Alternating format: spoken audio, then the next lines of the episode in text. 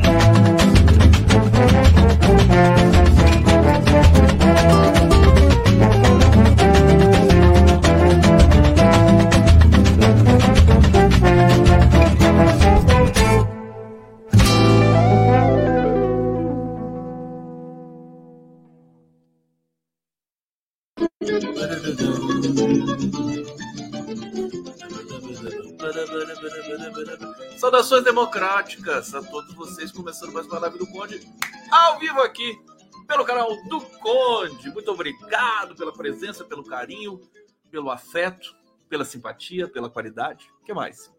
Né? Pela hospitalidade, né? Vocês me recebem aí na casa de vocês. E eu fico muito feliz. Bom, preparei uma live toda bonita para vocês hoje, hein? Muitas coisas aqui. Estou aqui faz tempo já com esmero, lendo cada matéria no detalhe para trazer uma informação é, com algum temperozinho a mais, né? É, de é, interpretação para vocês. Quero agradecer. O pessoal está apaixonado pela música de abertura aqui. Todo mundo falando aqui no, no bate-papo. O Patriotário 22 está aqui.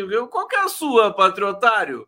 Você é, é, é, isso mesmo ou é outra coisa? Que música é essa de abertura? Essa música de abertura é a música do meu querido amigo Joca Freire, um compositor é, fantástico, música brasileira, já tocou com a família Caime, com a Zezé Mota, com muita gente.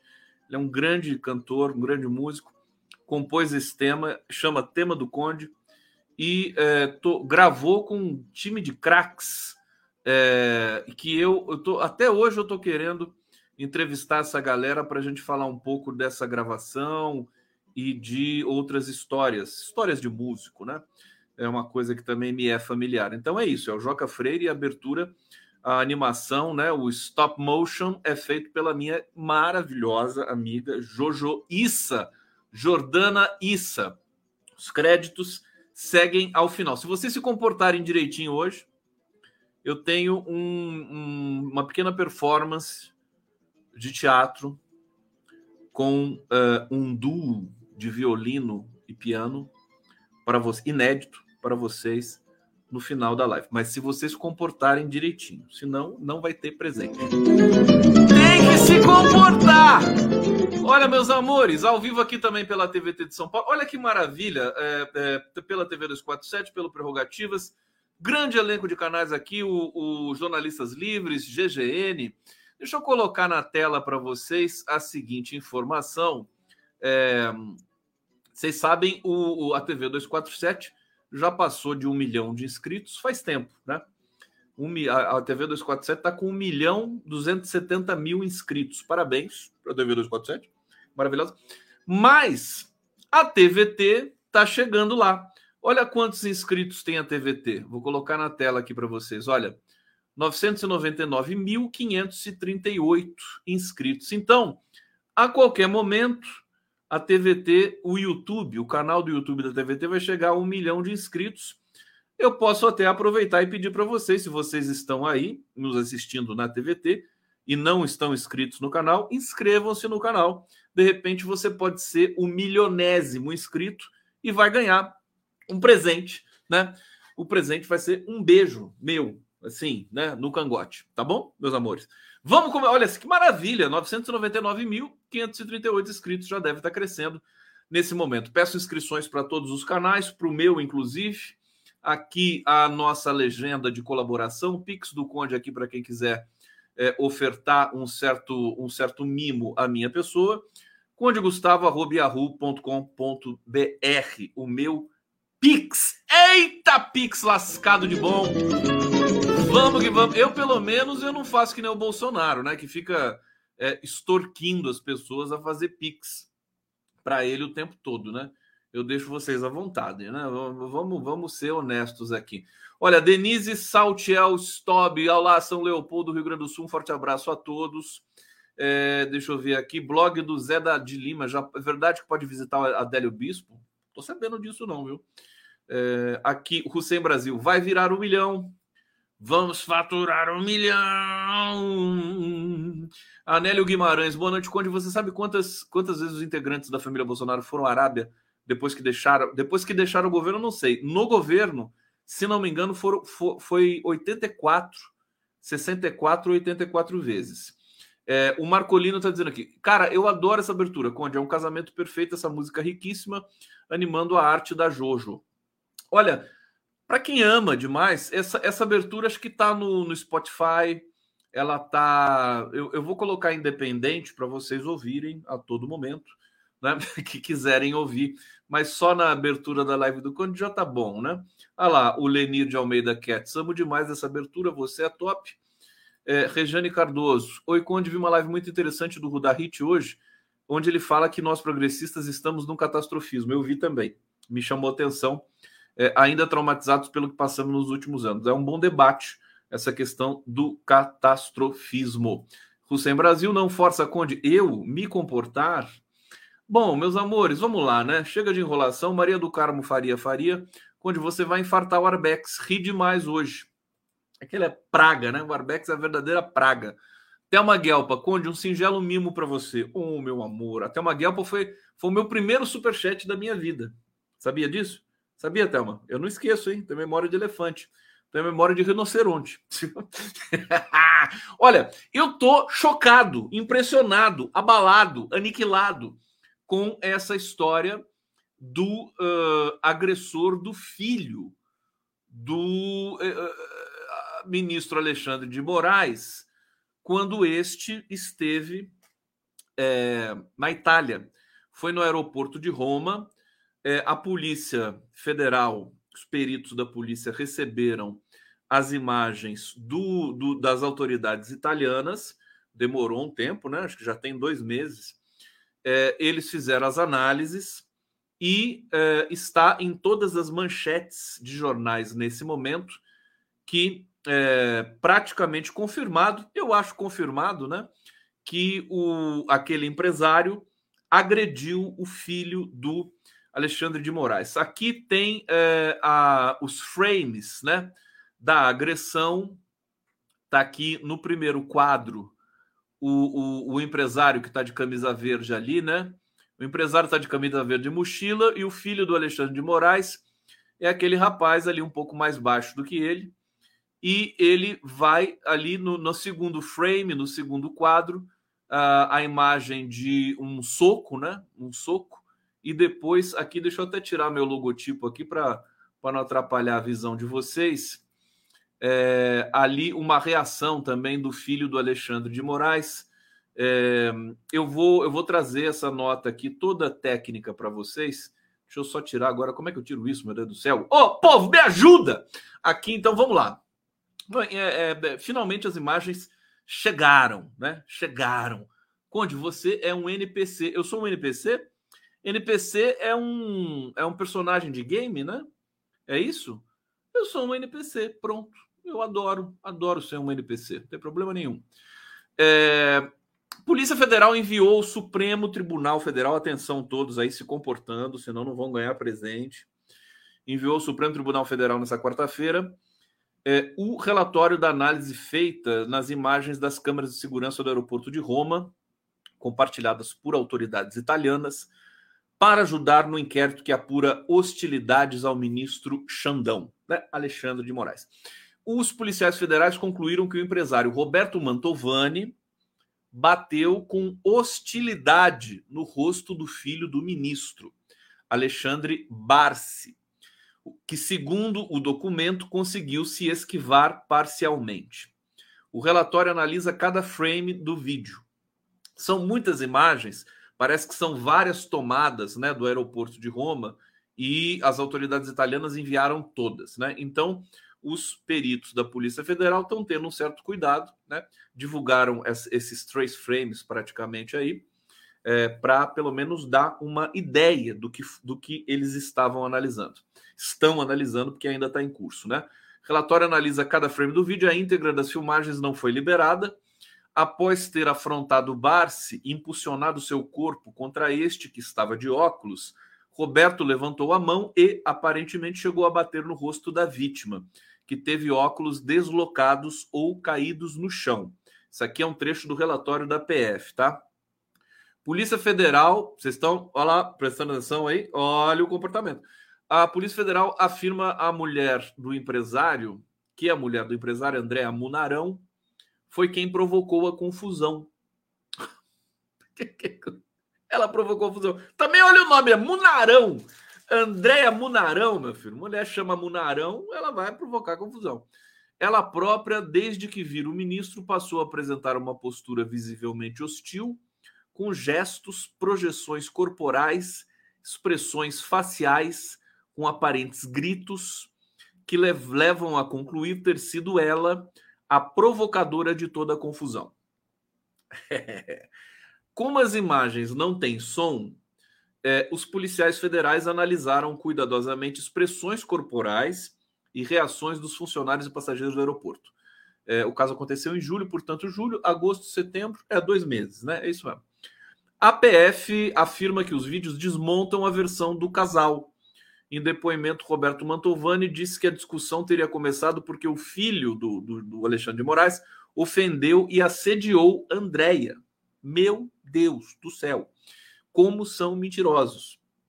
Relatório da Polícia Federal aponta que o ministro e seus familiares chegaram na sala VIP de embarque sem fazer qualquer alarde e aguardaram na fila para entrar.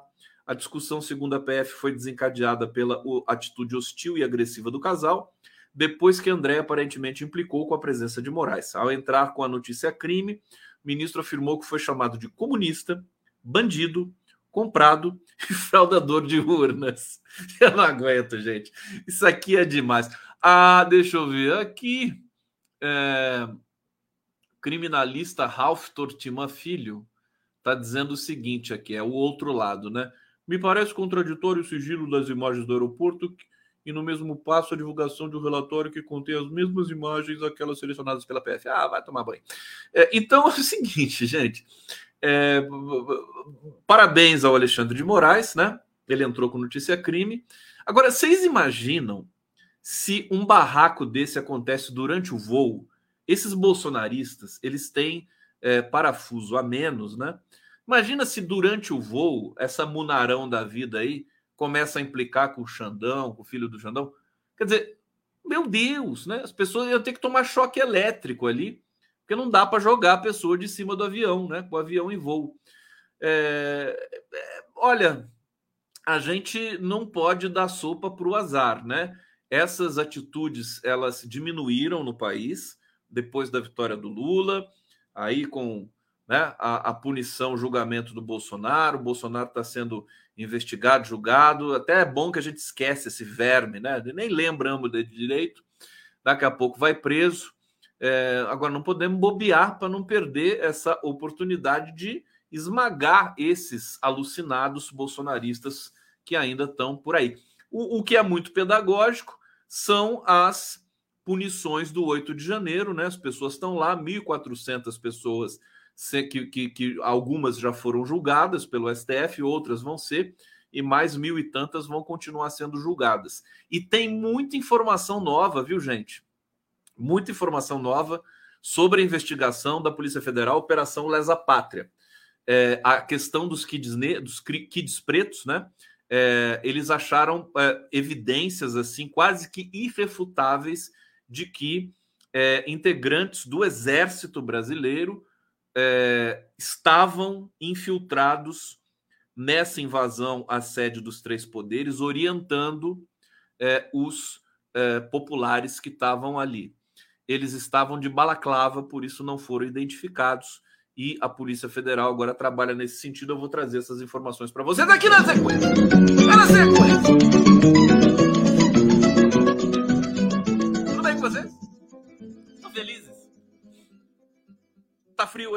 Calor? Como é que tá? Conta para mim, não esconde nada. Nós somos amigos. Amigos. Hã? Aqui o Hussein tá falando o seguinte: chocado porque mais um bolsonarista típico. Débora Francisco colaborando e o Hussein 1 trilhão e 700 bilhões no PAC. Obrigado, Lula.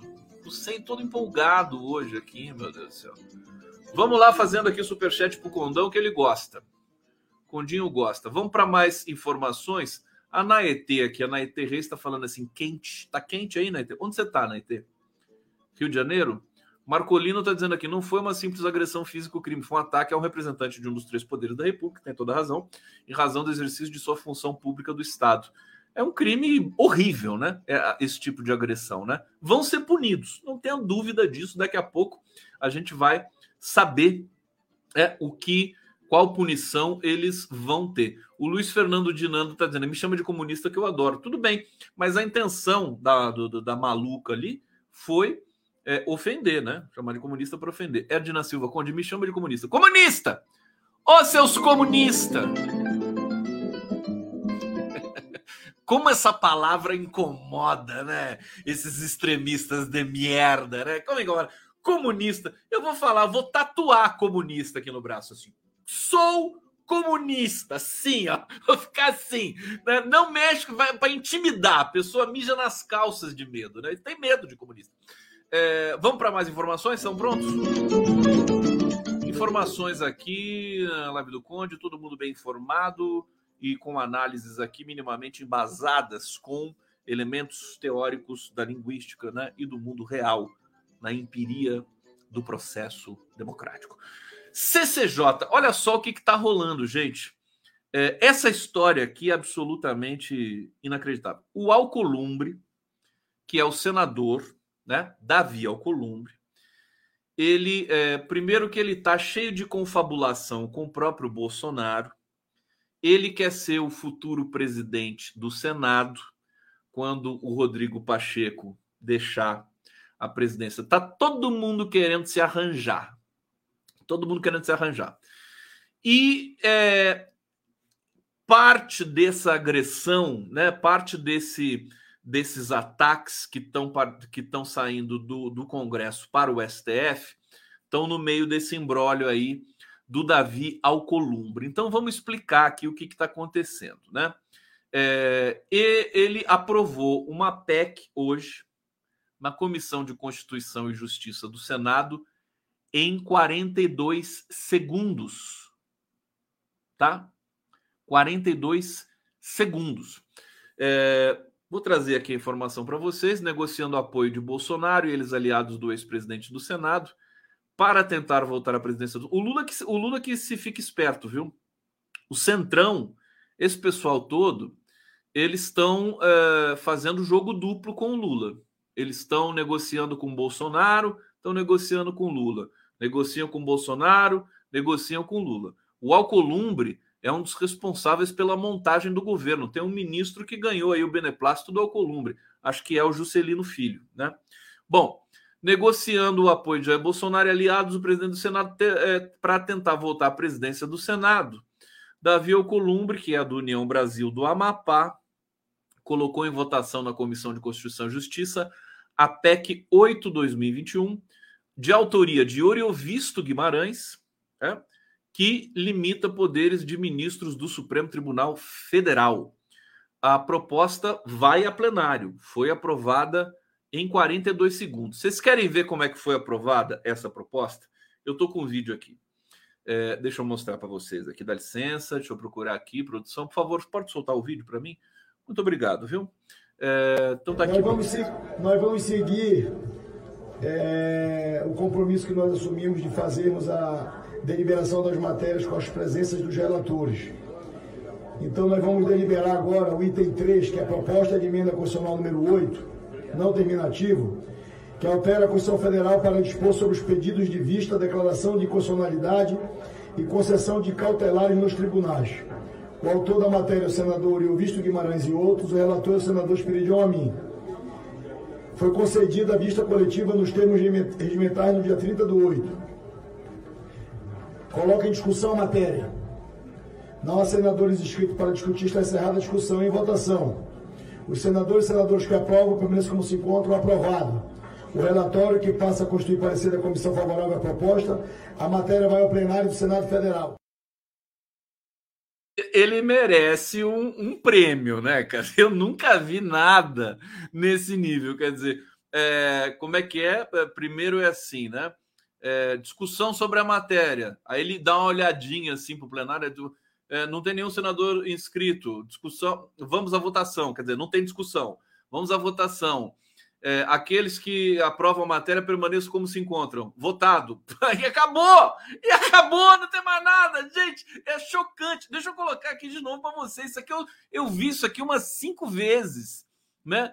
Para é, é, realmente é, certificar que ele Nós vamos seguir esse comportamento alucinante. Deixa eu colocar no ponto aqui, ó. Em 10 segundos ele aprova a matéria. Olha só isso aqui, gente. Nos termos regimentais no dia 30 do 8. Coloca em discussão a matéria. Não há senadores inscritos para discutir, está encerrada a discussão em votação. Coloco, coloco em discussão a matéria. Não há senadores inscritos para discutir, está encerrada a discussão. Cara, isso é música. Olha só isso aqui. Os senadores e senadores que aprovam permanecem como se encontram aprovado. Os senadores e senadores que aprovam permanecem como se, como se encontram aprovado.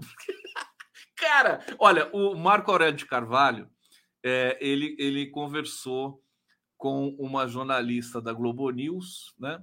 E ela disse o seguinte: falou, olha, as pessoas podem entrar com uma representação contra essa votação. Essa votação é absolutamente ilegal. Né? O sujeito, presidente da comissão, eu acho que, inclusive, o senhor Alcolumbre, com todo respeito, ele deve responder na, na esfera de violar o regimento.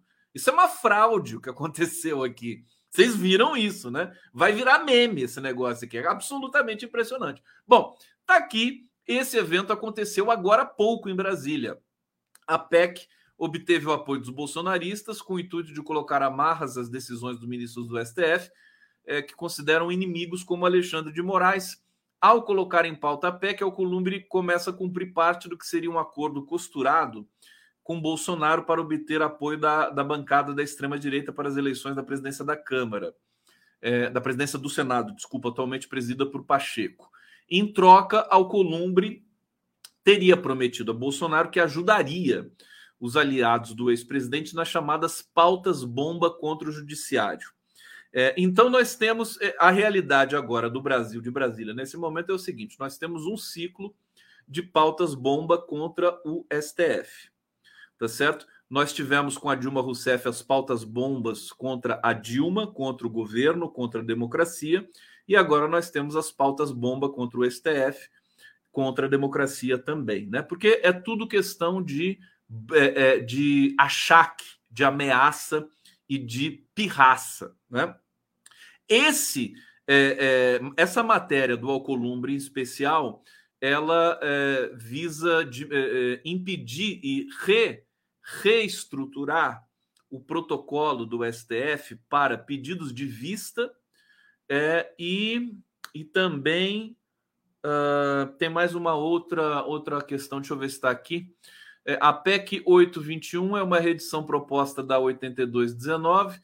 É, aqui um, são enormes os riscos da separação de poderes do Estado uh, e de direito provocados pelo ativismo irrefletido, pela postura errática, desconhecedora de limites e, sobretudo, pela atuação atentatória ao princípio da colegialidade verificado no Supremo Tribunal Federal. É, eles relativizam a questão do pedido de vista e das decisões monocráticas, né? Então, para algumas situações. Então, o ministro do STF não vai mais poder se for aprovado isso aqui e tudo mais, né, não vai mais poder é, é, lançar uma decisão monocrática que tenha a ver com coletividades, ou com a presidência da República, ou com o Congresso. Né? Senado ou Câmara. E aí ele vai obrigatoriamente ter de levar essas matérias para o plenário é, para é, privilegiar é, a como é que se diz a coletividade. Bom, tudo isso é o, clima de tensão. Hoje o, o, o, Luiz Roberto Barroso, presidente, ele é um presidente. O perfil do Barroso como presidente do STF agora é uma tragédia. O Barroso ele não é habilidoso para enfrentamentos, né? Ele é um, um, ministro que é capturado pela, pela mídia, pela, pelas elites brasileiras brancas, pela Rede Globo. Isso aí é público notório. Ele foi lavajatista, agora deve estar envergonhado. É, e o perfil dele não é um perfil bom para enfrentar, vamos dizer assim. Ele, ele, ele, já deu declarações infelizes, né? É, ele, te, ele não poderia, ele, ele, ele disse assim: não, o STF não precisa disso nesse momento. Não é papel dele dizer isso. Ele vai acirrar mais os ânimos dos caras. Ele precisa ser aconselhado por alguém, né? Alguém precisa falar no ouvidinho do Luiz Roberto Barroso que ele é o presidente do STF, ele não é um colunista da Globo News para ficar falando tudo que vem na telha dele. É, tá chegando aqui mais alguns comentários. Deixa eu ir é, já lendo aqui, senão depois acumula muito para eu ler todos aqui na sequência. Deixa eu ver. É, Hussein Brasil, Conde, você sabe de onde veio a fobia a comunistas? Uh, não, você sabe? Você sabe de onde veio? Então me, me diz de onde que veio.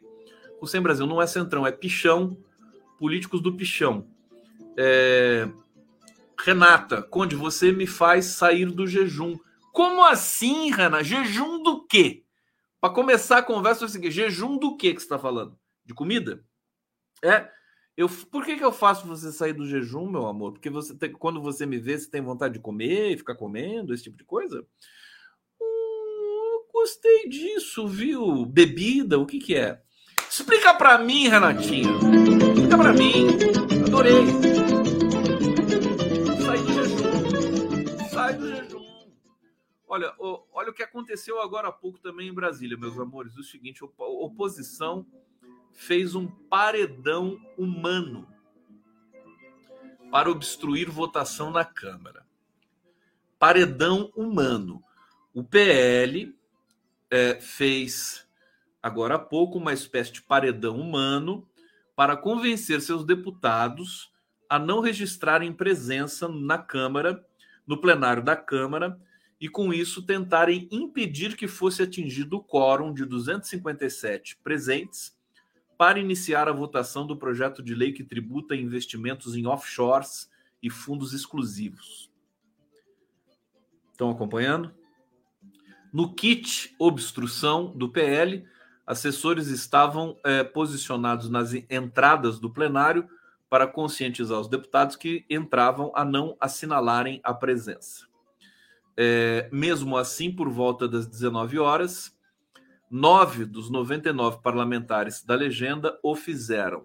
O mais inusitado foi que o quórum foi atingido por um deputado do PL. O painel registrava 256 deputados quando o Ícaro de Valmir do PL de Sergipe fez questão de se registrar garantindo o total 257 e tudo foi em vão. No final das contas, a Tulira decidiu nem pautar o projeto das offshores. É, bom, é, enquanto isso, enquanto isso, olha a gravidade do que está acontecendo, né? É, relator, o relator dessa matéria das offshores, que faz parte da reforma tributária, reduziu a taxação de ganhos acumulados em fundos offshore e de super ricos. O deputado Pedro Paulo. É, e vamos, vamos, vou trazer essa informação aqui para vocês. Quer dizer, eles querem aliviar para os super ricos, né? O PT, a esquerda, o governo, está tentando, na medida do possível, taxar os super ricos. Enquanto isso, né, o PL bolsonarista está tentando deixar os super ricos no bem bom. E a, a imprensa brasileira nem se manifesta. É, tributação sobre os ganhos acumulados até agora por detentores de fundos de paraísos fiscais e de fundos exclusivos de investimento no Brasil, concentrados nas mãos dos super ricos, será reduzida de 10% para 6%. Prevê o relator da proposta, deputado Pedro Paulo, do PSD do Rio de Janeiro. O corte na alíquota foi pactuado com o Ministério da Fazenda como forma de vencer resistências no Congresso Nacional e abrir caminho para o avanço das medidas essenciais para o plano do ministro Fernando Haddad, de ampliar a arrecadação federal. Então aqui está dizendo o seguinte: que esse corte na alíquota foi pactuado com o Fernando Haddad. Menos mal, né? Haddad, então, está ciente disso, é, cortando de 10% para 6%. É aquela coisa: não se faz um omelete sem quebrar alguns ovos, não se faz uma limonada sem quebrar alguns ovos também, né? não se faz uma limonada sem né, sem você ter alguns limões, né? Limão. Qual é o plural de limão? Limões, né? Limões. Você sabe que quando eu vou na feira, é, se eu pedir pro pro meu querido amigo feirante lá, pedir assim, por favor, me dá três limões, ele fala assim para mim, o quê? É, falo, o quê? Três limões. O quê? O que você falou? Três limão. Aí fala assim para ele, três limão. Aí ele fala, ah, bom, entendi. Aí ele pega o limãozinho para mim. É incrível, né? A linguagem popular é uma coisa fantástica. Eu amo a linguagem popular. É, então tá aqui notificado para vocês. Vamos para mais uma informação aqui na live do Conde. Senhores, glória, aleluia. Vocês viram aquele cara de uma igreja, não sei das quantas aí? Ele fiz, colocaram um, um, uma imagem da Nossa Senhora Aparecida, uma imagem bonita na entrada de uma cidade e ele falou que aquilo é o Satanás. As pessoas estão, estão fora de controle, né? Olha só, pastor chama Nossa Senhora Aparecida de Satanás fantasiado de azul. Deixa eu, deixa eu copiar essa imagem aqui para vocês, só para vocês verem e não perder a viagem, que eu faço tudo ao mesmo tempo. Eu sou ninja e faço mesmo, não tem problema. E eu quero mais é que se dane. Então tá aqui, ó. Deixa eu pegar aqui a Nossa Senhora. Bonita, assusta, viu? Se eu, se eu chegasse numa cidade e visse uma Nossa Senhora desse tamanho assim, acho que eu bati o carro, alguma coisa parecida. Olha só. Nossa Senhora, linda, né? Adorei a Nossa Senhora que é parecida. Esse cara falou que é o Satanás vestido de azul. Meu Deus do céu! É, que coisa estranha. É, o líder da igreja Vida Nova, que criticou a estátua colocada na entrada de, da cidade de Bastos. É, esse cara merece também uma representação, alguma coisa assim. Isso aqui é, é violência religiosa, né? Você ficar insultando é, os, os, é, as referências de outras religiões, para mim é violência do mesmo jeito. É, e deixa eu ver o que mais, deixa eu ver para onde que eu vou. Vou trazer mais um vídeo para vocês. Olha, notícia urgente. Vocês sabem que toda essa história da greve em São Paulo é, evidenciou que as linhas de metrô privatizadas estão péssimas, né? O serviço é péssimo. Há um risco para a população. E olha só, esse risco foi hoje registrado em vídeo. Caiu um pedaço do teto da linha 9 do metrô em São Paulo. Vamos ver aqui juntos esse esse escândalo. Olha só.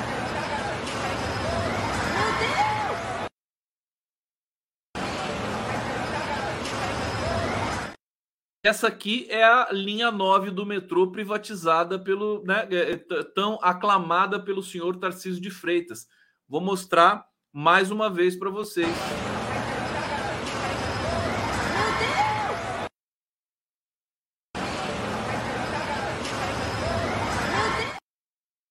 Você viu, você a criança ali com a bexiguinha, né? Imagina se essa criança tá embaixo de uma de uma dessa desse teto que caiu, né? A criança teria morrido, em vez de bala perdida, foi um teto perdido da linha 9 do metrô, a linha 9 que é, é, é dominada por é, pelas seguintes empresas, né? É, deixa eu ver aqui. Deixa eu ver quais empresas que são proprietárias da linha 9 Esmeralda. É, deixa eu ver onde é que está. Uh, não está aqui, está em outro lugar. Mas é, eu acho que é a BlackRock, né? Que é aquela empresa americana, é, o Itaú e, e, outra empresa aqui brasileira são proprietários dessa, dessa linha 9 Esmeralda. Então é isso, né? Esse que vai, vai compondo as nossas informações de hoje. Vamos passar para mais uma. Deixa eu ver se eu tenho algum complemento aqui para vocês sobre a questão da greve. Aliás, tem uma informação sobre a greve é, relevante para vocês. Deixa eu só localizar aqui. Eu vou falar do sangue, vou falar do comércio de sangue, a PEC do plasma, vou falar mais do STF ainda e é, vou falar da Tabata Amaral. A Tabata Amaral, vocês conhecem a Tabata Amaral, né? A Tabata, a Tati Bitabata, Tati Bitabata Amaral. É o seguinte: Socorro Conde foi na minha cidade de Osasco. O que? A. Você está falando da, do que, minha querida? A Célia Emília está falando da, da, da, da, da, Santa, da Nossa Senhora Aparecida, foi em Bastos, né? Eu li aqui que foi em Bastos. Ruas, né? Vocês sabem aí quem são os proprietários? Me ajuda aqui. Eu esqueci de pedir ajuda para vocês. É, Votorantim, proprietário de linhas de ônibus, né? É, esse pessoal aí que é tudo meio mafioso, né? Bom, são eles que são os proprietários. É, e aqui, deixa eu pegar a notícia da Tabata, né? A Tabata foi provocada hoje numa entrevista à CNN, né? É, ela tentou evitar falar sobre isso, é, mas ela não teve como evitar, não teve como é, é driblar. Enquanto o, prefe, o prefe, enquanto o prefeito Ricardo Nunes e Guilherme Boulos travaram uma disputa de versões, é, no caso assim, o Boulos com a verdade e o Nunes com a mentira, né? é, sobre a greve de trens metrô na cidade de São Paulo. É, a deputada federal Tabata Amaral, que também é pré-candidata à Prefeitura de São Paulo, ficou em silêncio. É, hoje, após o fim da paralisação, ela reprovou o movimento, que teria motivos politiqueiros. Ela disse o seguinte: a greve foi um tiro no pé Vou imitar a voz da Tabata aqui, né? Esse é um instrumento muito importante para ser banalizado. As greves são legítimas, mas usá-las assim por motivos politiqueiros diminui a força das lutas dos trabalhadores. É, olha, a, assim a Tabata vai acabar realmente migrando para a direita de uma vez, né? Vai ser candidata a quê em São Paulo, né? Tabata Amaral apoiou o Lula, mas olha, 90, 90 não, né? 50% das pessoas que apoiaram o Lula são golpistas, né?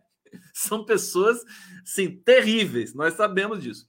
Eles apoiaram porque o vento estava a favor. Na próxima terça, Nunes eh, chamou a paralisação. Desculpa, na própria terça, o, o Nunes chamou a paralisação de ideológica, piriri pororó, ficou essa briga toda. O Boulos né, botou todo mundo para correr. É, e a Tabata ainda disse o seguinte: não tenho o menor receio de me posicionar, mas quando isso vem para agregar e não para ganhar like. Por que, que tá falando de like? Meu Deus do céu, cadê? Olha, essas pessoas, eu acho que a gente tem uma crise.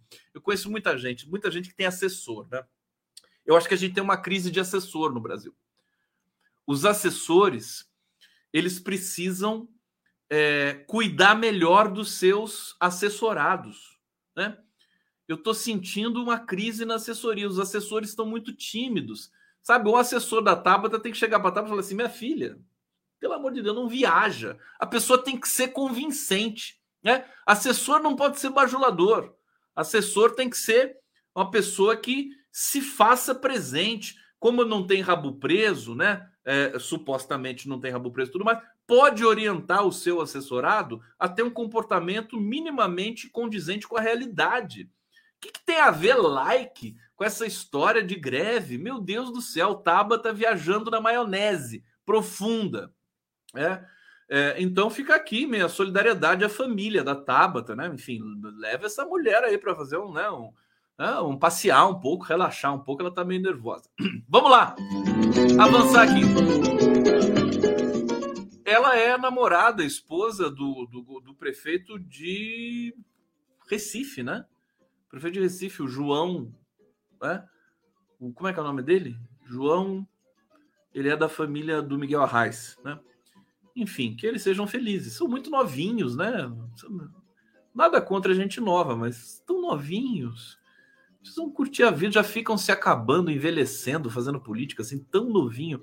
Bom, aqui é, uma passagem agora para vocês sobre a agenda anti-STF. João Campos, obrigado, gente é, três projetos em tramitação no Congresso que atingem a atuação da Corte. É, vamos trazer aqui para vocês Ah, foi aprovado a toque de caixa, vocês viram aí o, o Alcolumbre, uma emenda de Constituição que limita decisões monocráticas e pedidos de vista. É, deixa eu ver qual, quais as outras. Ah, tem outras. Deixa eu ver onde é que está.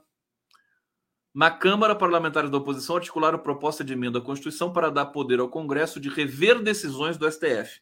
É se tornar o Congresso uma casa revisora do STF, que tenham transitado em julgado, ou seja, que não possam mais ser apresentados recursos que extrapolem os limites constitucionais. Isso aqui é meio absurdo, viu? E tem mais um, eh, mais uma matéria que é postular um eh, mandato, um prazo de mandato para ministros do STF é, até aqui foi comentado o prazo de 11 anos, coisa que eu não acho tão ruim. Eu conversei hoje com o Fernando Horta, a gente sempre tenta destrinchar o máximo possível um tema. Isso, é, isso é um protocolo que eu uso, quer dizer, para evitar a passionalidade pura e simples, que não é totalmente desprezível, mas às vezes a gente precisa para entender uma matéria, né, pensar assim no outro lado, pensar assim, será que o STF está abusando de poder mesmo? Será que o STF ficou muito poderoso? Que isso é um fato, viu? O STF ficou ele, ele, a gente fala muito do STF o tempo todo. Agora, é fato também que a extrema-direita gosta de é, é, apontar um inimigo, né? mirar suas forças para um inimigo institucional, é, para se alimentar desse ódio, né? ódio às instituições. Eles estão fomentando mais uma vez o ódio às instituições, o ódio ao STF. A gente acabou de ver o que aconteceu no 8 de janeiro com relação ao STF. Então, isso é muito perigoso. Isso realmente não é produtivo, não é o momento para se fazer isso, e muita gente já está achando que o presidente Lula vai ter que é, é, arbitrar né, essa, esse conflito de poderes. Os poderes brasileiros, né, os poderes do Brasil estão em crise. Né? O Congresso se tornou muito poderoso, é, foi dado ao Congresso a prerrogativa de praticamente governar o Brasil no período Bolsonaro é, com o orçamento secreto. Agora chegou um presidente forte, que é o presidente Lula, chegou um governo de verdade, mas toda a máquina brasileira ainda está contaminada por muito bolsonarismo né, incrustado na máquina brasileira. Vocês é, veem que o desafio é muito grande. Por sua vez, o STF, de crise em crise, né, chancelou a Lava Jato, depois se arrependeu, teve que mudar toda a história. Eles não devem dormir direito, aqueles ministros do STF, espero que eles não durmam direito, né? Porque a maioria deles ali foram cúmplices da Lava Jato no passado recente. Mudaram o entendimento depois de muito sacrifício, depois de muita live do Prerrogativas, da BJD e de outros núcleos aqui de debate público especializado é, no direito, né? Que a gente teve aí, nós tivemos muito trabalho para convencer os ministros do STF que foram finalmente convencidos. É, não fizeram autocrítica, não vão fazer. Agora tem dois delinquentes ali infiltrados, que é o, o Nunes, o Cássio Nunes e o André Mendonça. Eles não têm liberdade, eles são pau, paus mandados do bolsonarismo. Haja vista a natureza é, dos votos que eles é, oferecem ali para o plenário. É, e aí nós temos uma crise grave. Há, há demais, eu venho dizendo para vocês. Eu gostaria que os indicados para o STF tivessem de fato notório conhecimento jurídico. Eu não vejo esse brilhantismo todo no, nos ministros que ali estão. Sinceramente, é, é, não sei se eu sou exigente demais, tudo bem. Eles parece que falam bonito, usam ali as terminologias e tudo mais, mas eu acho é, muitos dos votos que, que a gente tem acesso ali são votos pobres, né? Que não tem nenhum. Eu vejo, por exemplo, os artigos do Lênin Streck no Conjur, são muito mais elaborados né, do que os votos dos ministros do STF. Os artigos do Pedro Serrano, as reflexões do Pedro Serrano, o livro do Pedro Serrano, é muito mais elaborado. São pessoas. Quer dizer, dá para a gente fazer um STF paralelo no Brasil, com é, é, operadores do direito que realmente dominem a matéria. Né? Pedro Serrano e Lenny Streck são dois. Né? Tem muito. O direito brasileiro é riquíssimo, por incrível que pareça. Nós temos intelectuais aqui é, que fazem é, sombra para os juristas europeus, americanos e família, e familiares e similares. Né? É, Marcelo, no, Marcelo, como é que é o nome daquele? Ai, meu Deus. Eu vou, nesse final de semana eu também vou receber é, os juristas Marcelo Shoa, acho que o Marcelo Nogueira, que é um dos mais respeitados, acabou de ganhar um prêmio na Alemanha, tudo mais. Quer dizer, esses caras não, não fazem parte, eles que são os grandes teóricos brasileiros, são, são até jovens ainda, e eles estão fora do STF. E no STF tem ali um grupinho né, que é mais articulado em função dos favores políticos do que é, no mérito da, da, da, do conhecimento que eles possam ostentar. Bom, vou ficando por aqui com essa questão do STF. Vamos lá, tem mais notícias para vocês aqui. Vou colocar o, a vinhetinha do Conde, né? Vou colocar tudo bonitinha. A vinhetinha do Conde. Cadê? Vai, produção, põe aí.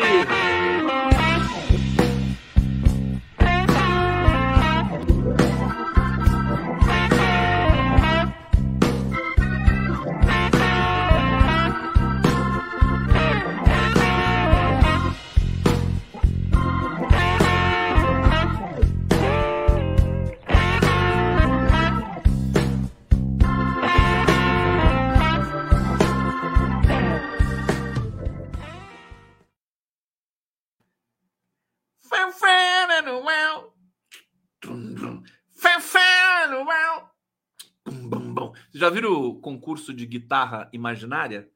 Tão legal, né? Concurso de guitarra imaginária. vou ver se eu faço um concurso de. Bateria imaginária, contrabaixo imaginário, piano imaginário também, né? Olha, o Hussein Brasil está aqui. Hussein Brasil, hoje o Wikileaks faz 17 anos. Free Assange. Oh, que coisa interessante. Hussein Brasil. Rússia derrotou nazistas, Estados Unidos queriam manter a Europa longe da influência russa e fez propaganda contra os russos, os vermelhos. Na Ucrânia, persiste. Muito obrigado, Hussein. É, parabéns, tá? A sua reflexão aqui. Regina Pissarra. Gugu, meu informante predileto. Obrigado, Regina. Hussein Brasil, greve organizada, disciplinada e justa. Sensacional. E ele diz aqui: Globo não quis, traz a Camila Lisboa para gente. Ah, eu tô com um tweet da Camila Lisboa aqui Olha que graça essa Camila Lisboa, né? Fantástico isso aqui, né? Olha só. Olá, André Sadi. Vi que o governador Tarcísio será ouvido no seu programa Estúdio I, na Globo News, sobre a greve. Gostaria de ter a oportunidade também de apresentar o nosso ponto. É toda educada. Essa aqui, essa Camila Lisboa tem futuro garantido, né? Mulher potente, maravilhosa. E aí você vê uma outra mulher, né, que também tem as suas qualidades, Andréa Sadi, convida o governador para dar entrevista sobre a greve e não convida essa mulher maravilhosa chamada Camila Lisboa. Né? A imprensa convencional ignorou completamente é, as demandas dos sindicatos. Agora, que não, que não, não, não vou me dar por rogado, e que ninguém se dê por rogado essa, essa greve foi uma vitória da classe trabalhadora, uma vitória política em São Paulo, chamou atenção para o absurdo que está por acontecer, a privatização da Sabesp, do trem, da CPTE.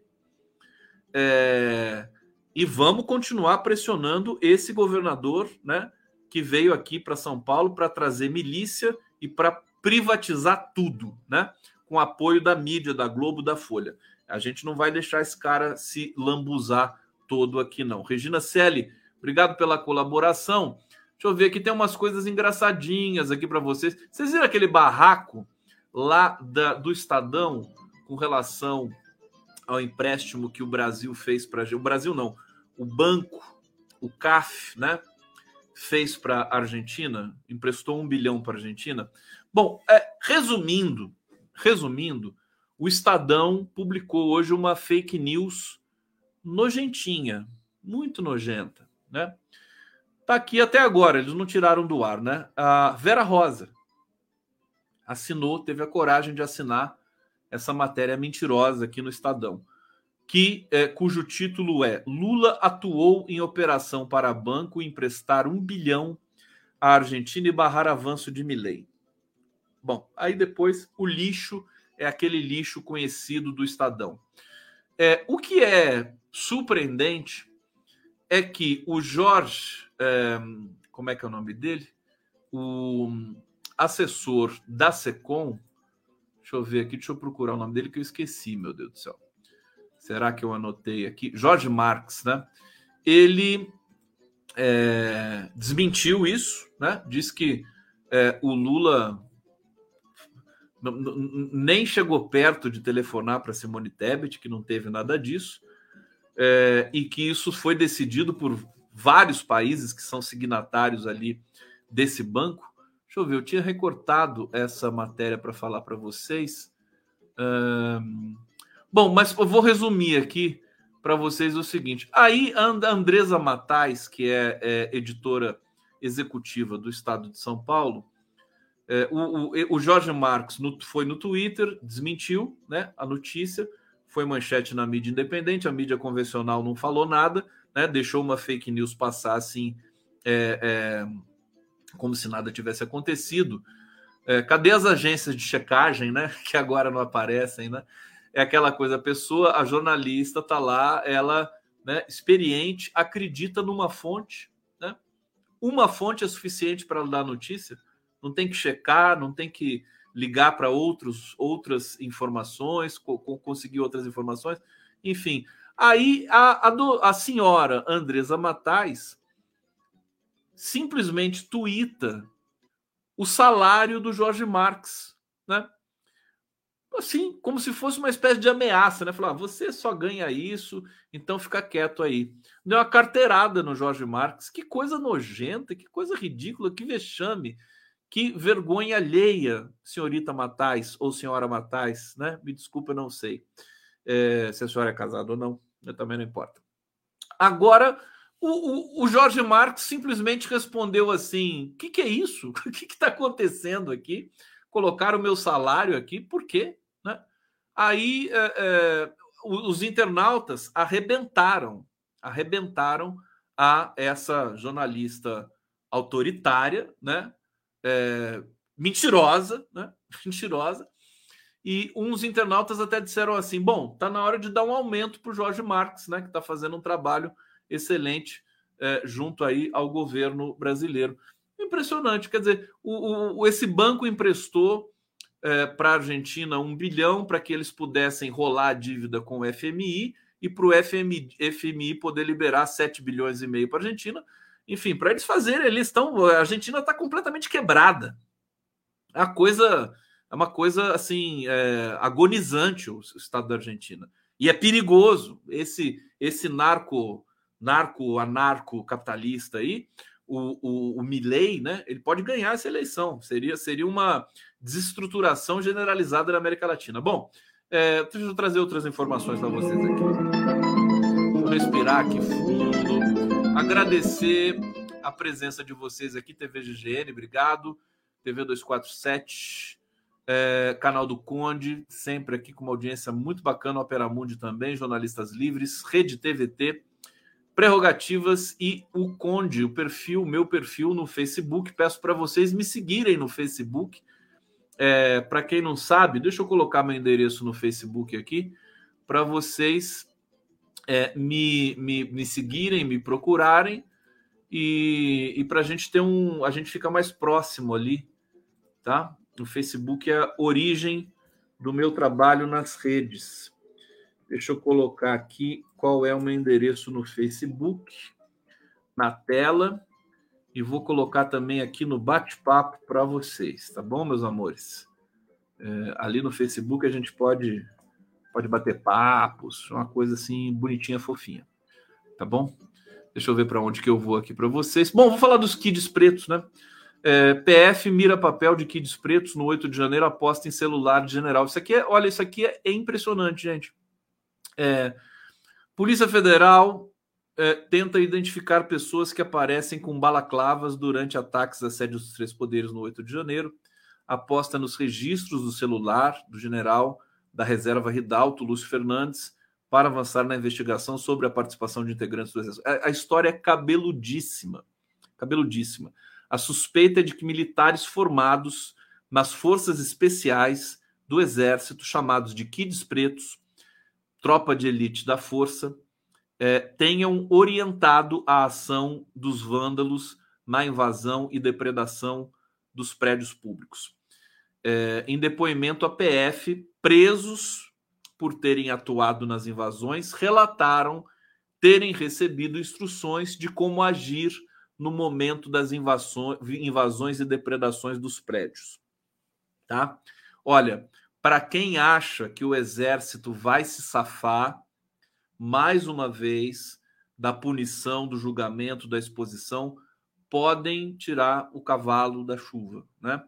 O exército vai responder, já está respondendo e é vergonhoso, né? Esse esse capítulo vergonhoso é, que nós estamos tendo acesso nesse momento para o Brasil no que diz respeito às Forças Armadas.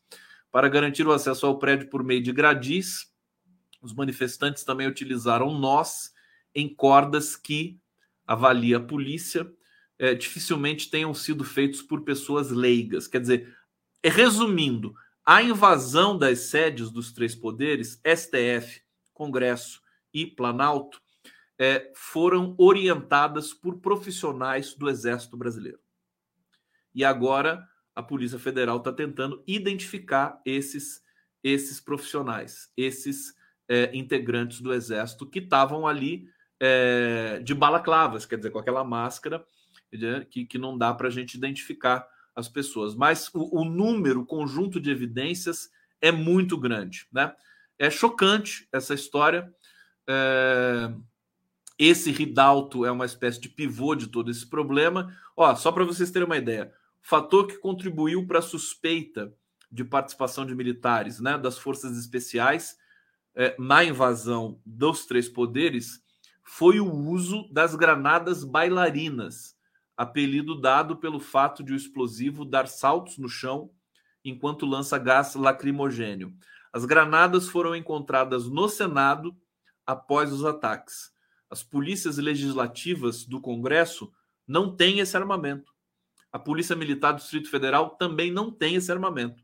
O Exército utiliza o material em treinamento das forças especiais. Ou seja, o Exército teve lá, colocou é, é, essas granadas foram soltas ali é, né, né, né, nesse processo de invasão, e é uma prova né, de que eles participaram desse processo. Agora vamos aguardar a, a, continuidade das investigações, porque a gente precisa ter tudo isso passado realmente a limpo. deixa eu ver o que mais vocês estão falando aqui. Estamos chegando no final do nosso encontro. Dorian, Dorian Passos. Conde, o Rodrigo saiu porque ele porque ele ia se ausentar um tempo que houve. Gosto de gosto dele, acreditei que ele iria concluir um mestrado. Decepcionada. Você está falando do Rodrigo do Rodrigo Viana, é, do 247? Olha, eu, eu, a gente trabalha tanto, tanto, tanto, tanto, que eu não tenho nem tempo para saber dessas histórias, viu, minha querida Dória? O que eu sei é que ele saiu né, do 247, fez um trabalho magnífico no 247, é um grande jornalista, é uma figura doce, e agora acho que ele está no ICL, né? É, faz parte da vida, tudo normal, as coisas continuam caminhando. Eu não vejo muito, muito drama nesse sentido, não. É, é claro que as pessoas sentem, ficam, ficam apegadas e tudo mais, mas é assim, as coisas vão rodando, vão, vão se, né? Faz parte também, mudança e tudo mais, tudo faz parte da nossa caminhada. É, meus amores, olha, vocês se comportaram muito bem, tá bom? É, parabéns. E eu vou de presente. Isso aqui é uma performance é, de uma grande artista. Os créditos vão vir no final, mas é uma coisa assim bonita, misteriosa. Respirem fundo, porque isso aqui é poderoso. Ó, um beijo. Amanhã estamos de volta aqui, gente.